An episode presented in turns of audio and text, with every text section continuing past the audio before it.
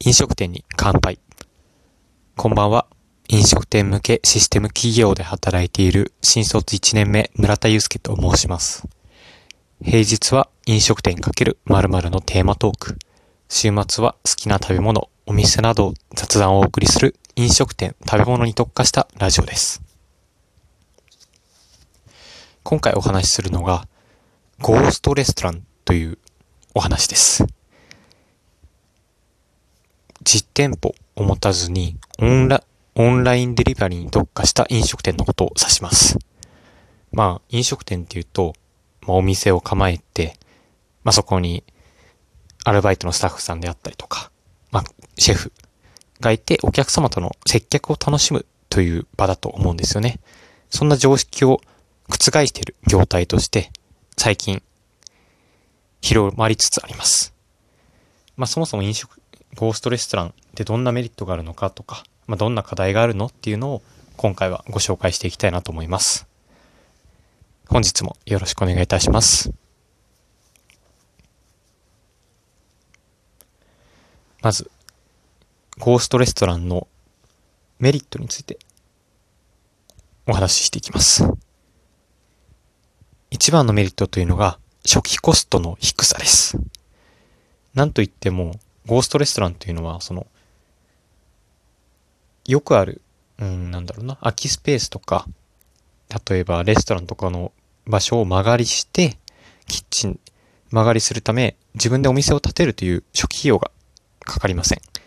また、キッチンだけでいいので、客席なし、なし、シェフがいれいれば問題なし。ということで、人件費であったりとか、そういったコストっていうのもカットすることができます。また驚きなのが、電話に出る必要っていうのもありません。まあ、どうやってるかというと、多くのゴーストレストランでは、ウーバーイーツであったりとか、出前館といった配達サービス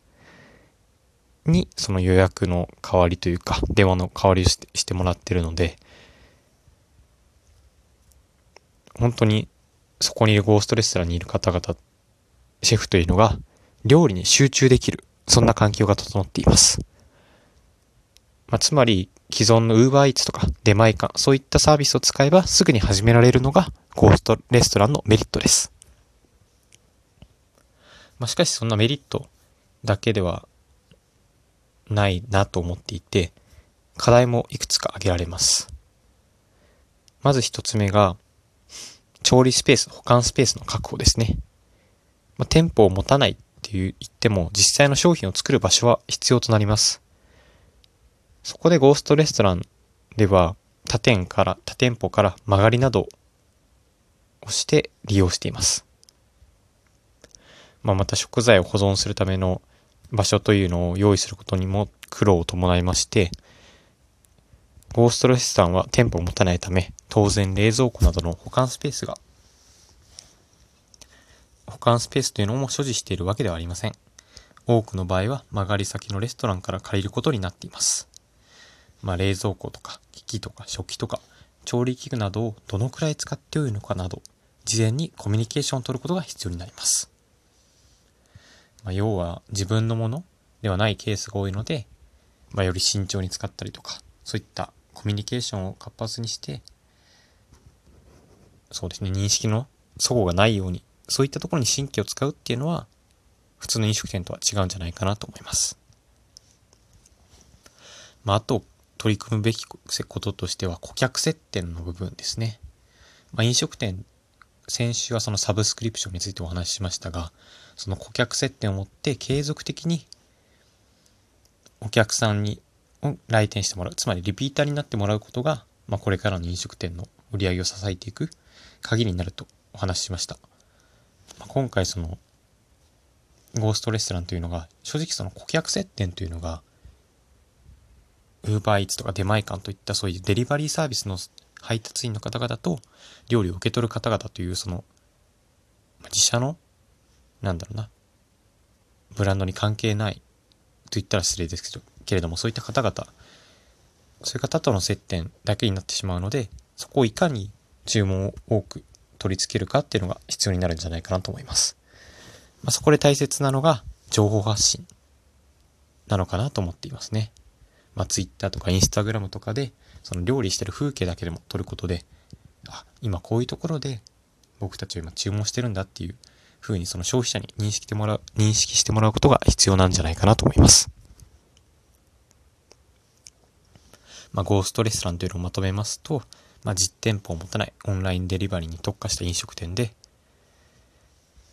まあ、店舗を持たない分、初期コストが低い。しかし、他の多くの場合は他のお店などから借りるため、そういった保管スペースだったりとか、そういったコミュニケーションが必要になる。あとはリピーターをどうやって獲得していくかっていうことが課題になるとお伝えしていきました。まあ今本当に UberEats とかそういった出前っていうのはすごく普及していて、多く使っている方もいらっしゃるんじゃないでしょうか。もしかしたらあなたが注文しているその商品っていうの、商品というのはゴーストレストランで作られているかもしれません。ということで本日のラジオは以上となります。明日はね、何話そうかな。まあ、実際ゴーストレストランとして有名な企業であったりとかもお話できたらいいなと思っています。本日もお聴きいただきありがとうございました。いや、毎回話していて、僕ちょっと早口だったりとか、あと滑舌？一言一言の発音がちょっと悪いなと思いますので、そういった発声練習というのも始めていきたいなと、このラジオトークを収録するようになってから思うように、思うようになりました。では本日もお聴きいただいた皆様ありがとうございます。本日もお疲れ様でした。おやすみなさい。